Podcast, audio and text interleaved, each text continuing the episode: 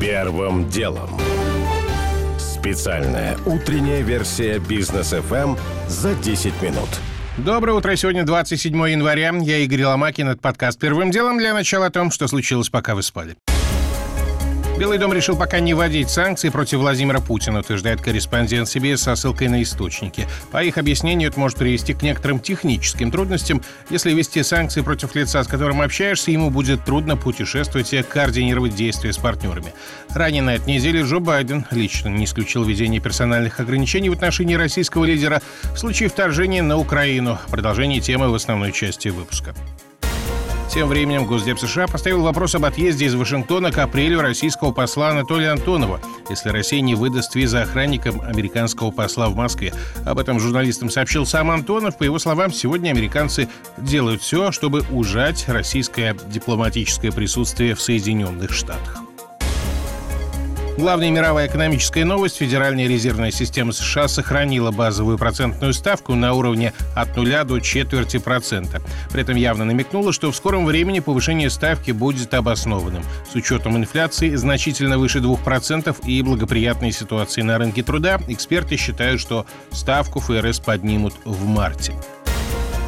Обратим внимание на российский рынок. В свете последних новостей рубль вчера весь день падал, доллар уходил ниже 80, Такое последний раз было осенью 2020 года, а евро выше 90. Это максимум с лета прошлого года. Но на вечерней сессии, после решения ФРС и брифингов, которые провели главы Госдепа и НАТО, рубль даже укрепился на 1%. Сегодня утром доллар ниже 79,5, евро немногим выше 89.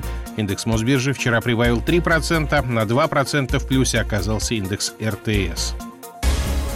РБК стали известны подробности предложения Минфина о регуляции криптовалют без их запрета. В концепции ведомство, в частности, предлагает проводить все операции с криптовалютами через российские банки, идентифицировать держателей криптокошельков и разделить клиентов на квалифицированных и неквалифицированных инвесторов. Буквально вчера Владимир Путин попросил правительство и ЦБ прийти по криптовалютам к единому мнению и указал на определенные конкурентные преимущества России в этой сфере, особенно в майнинге.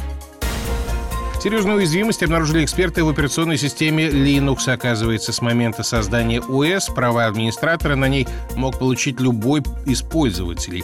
Как пишет коммерсант, под угрозой оказались и российские операционные системы на базе Linux, которые установлены в банках, на промышленных объектах и в госсекторе.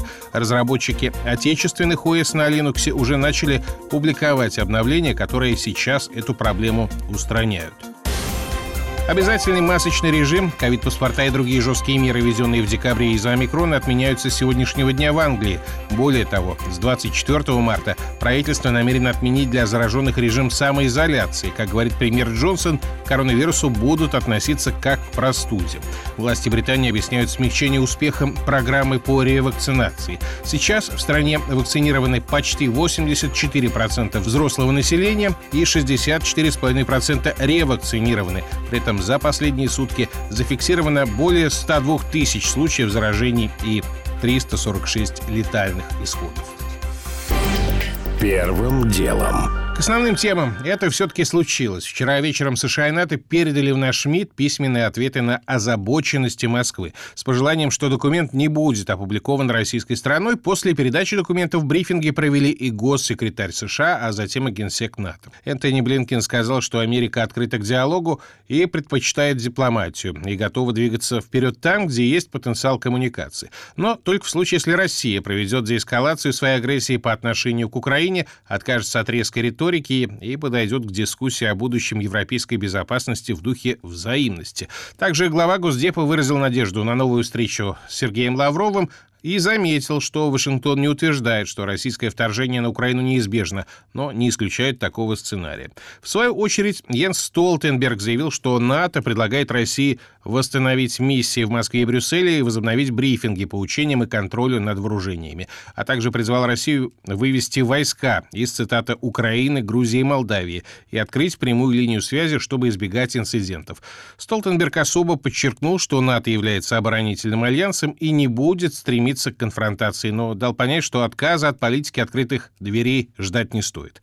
Промежуточные итоги комментирует гендиректор Российского совета по международным делам Андрей Картунов. Конечно, определенные подвижки есть. По всей видимости, сейчас наши западные коллеги готовы обсуждать вопросы, от которых раньше они каким-то образом уходили. Но при этом остается одно главное предварительное условие такого диалога. Это деэскалация российско-украинской границы и отказ от того, что на Западе считают уже готовыми планами российского вторжения на территорию этой страны. Могут ли быть какие-то другие подвижки? Ну, наверное, да, может быть, даже касающиеся формата, объема военно-технического сотрудничества с Киевом. Может быть, это какое-то дополнительное давление на Украину для того, чтобы она более последовательно, менее избирательно подходила к выполнению своих обязательств по Минским соглашениям. За несколько часов до поступления ответов от США и НАТО к российскому руководству обратились видные единороссы, лидер думской фракции Владимир Васильев и секретарь Генсовета «Единой России», первый вице-спикер Софеда Андрей Турчак. Они предложили поставлять самопровозглашенным ДНР и ЛНР отдельные виды вооружений, поскольку НАТО накачивает Украину летальным оружием. Заявление, как и недавний призыв коммунистов признать независимость Донецка и Луганска, можно рассматривать как еще один сигнал Альянсу, говорит директор Центра европейской безопасности Татьяна Пархалина. Поскольку НАТО не может принять те условия, потому что это вопрос не об Украине и Грузии, а вопрос о принципах, на которых базируется Альянс, поскольку они неприемлемы для НАТО, то Россия будет отвечать. И в том числе это, конечно, возможно признание ЛНР, ДНР, но, естественно, поставка определенных видов вооружений. Сейчас уже известно, что руководство России вело переговоры с представителями Кубы, Венесуэлы и Никарагуа о военно-техническом сотрудничестве. Так было сказано. Но это что значит? О размещении определенного вида вооружений, видимо, в этих странах. Пока это еще все-таки балансирование на грани войны, то, что называется в политологии после Карибского кризиса бринкменшип, мы наблюдаем эскалацию, это ясно совершенно. Совершенно очевидно, каков будет ответ от США и НАТО, потому что частично этот ответ уже формулировался. В Париже накануне прошла встреча советников лидеров нормандской четверки. С нашей стороны был замглавы администрации президента Дмитрий Казак. По итогам переговоров, а, судя по его словам, как обычно, нерезультативных, он отказался комментировать предложение о поставках вооружения ДНР и ЛНР. Я не знаю, чем руководствовался господин Турчак, с нами он не советовался, сказал Казак, пояснив, что об идее узнал впервые уже после переговоров нормандской четверки. Первым делом. Тем временем западные СМИ продолжают рассказывать про разные сценарии санкций против Москвы. Агентство Bloomberg передает, что Евросоюз обсуждает меры не только на случай обострения ситуации вокруг Украины, но и на случай ограничения поставок газа, спровоцированных Москвой. Георгий Бофт с комментарием. От санкционных угроз уже ребит в глазах. Как будто невидимый дирижер сознательно поставил задачу взять Кремль на слабо. При этом в публикациях западных солидных изданий все труднее отличить, где имеет место добросовестная утечка информации, а где сознательный вброс в контексте информационной войны и давления на оппонента. Что касается Америки, то там, видимо, также собираются задействовать помимо финансовых санкций еще и ужесточение экспортного контроля, который может охватить все сколь сколь-либо продвинутые технологии. При этом Белый дом может не дожидаться, пока Конгресс примет один из подготовленных там законопроектов. Тем более, что все полномочия на сей счет были вручены законодателями администрации еще раньше. В самом Конгрессе споры между демократами и республиканцами сводятся, по сути, лишь к тому, дожидаться ли так называемого вторжения на Украину, как предлагают демократы, или уже сейчас ударить по банкам, Северному потоку-2, а заодно отключить страну от SWIFT, как сделали с Ираном, на этом настаивают республиканцы. В этих условиях даже некий условно ограниченный пакет мер от Белого дома может показаться меньшей степенью санкционного безумия. Впрочем, на фоне нарастающего кризиса в российско-американских отношениях, когда они уже вплотную подошли к полному разрыву, в Москве уже никто не станет разбираться в оттенках этого безумия. Возможно, будет даже избран вариант опрокидывания стола, чтобы ввергнуть ситуацию уже принципиально в другое состояние. Георгий Буфт. Первым делом.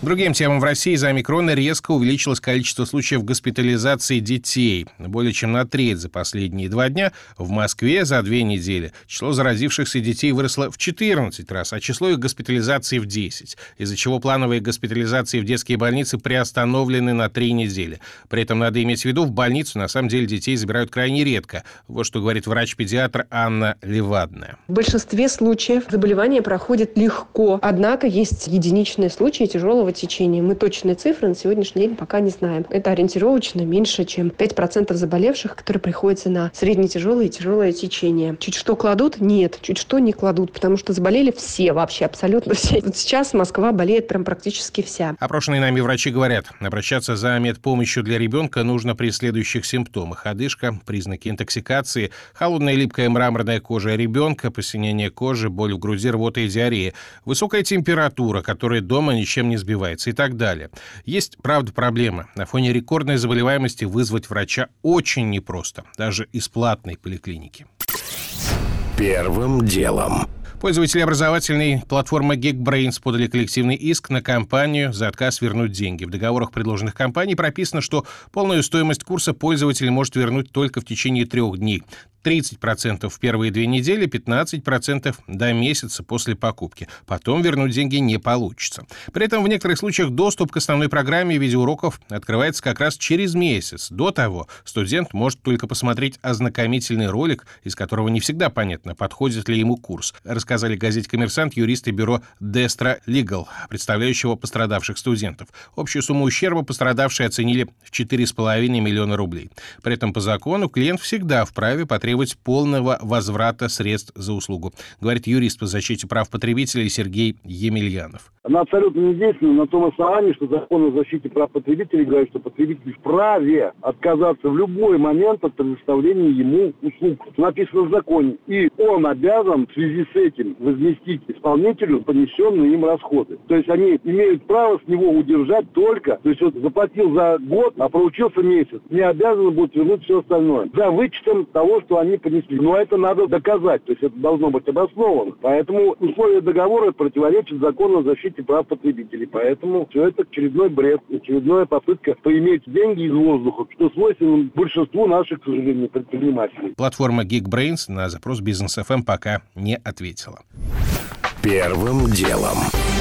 Уже не успеваю рассказать подробно о том, что американский бизнес, в частности энергокомпании, попросили смягчить возможные санкции США против России, о том, что Минпромторг запускает эксперимент по введению цифровой маркировки новых видов продукции, это практически все виды консервов, готовые к употреблению рыбы и морепродукты, вино, а также корма для домашних животных. И о том, устоит ли король вечеринок. Британский парламент намерен опубликовать расследование деятельности Бориса Джонсона в период жестких локдаунов. У меня пока все. Это был Игорь Ломакин и подкаст «Первым делом». Кому мало, переходите в «Браткаст». Первым делом. Специальная утренняя версия «Бизнес-ФМ» за 10 минут.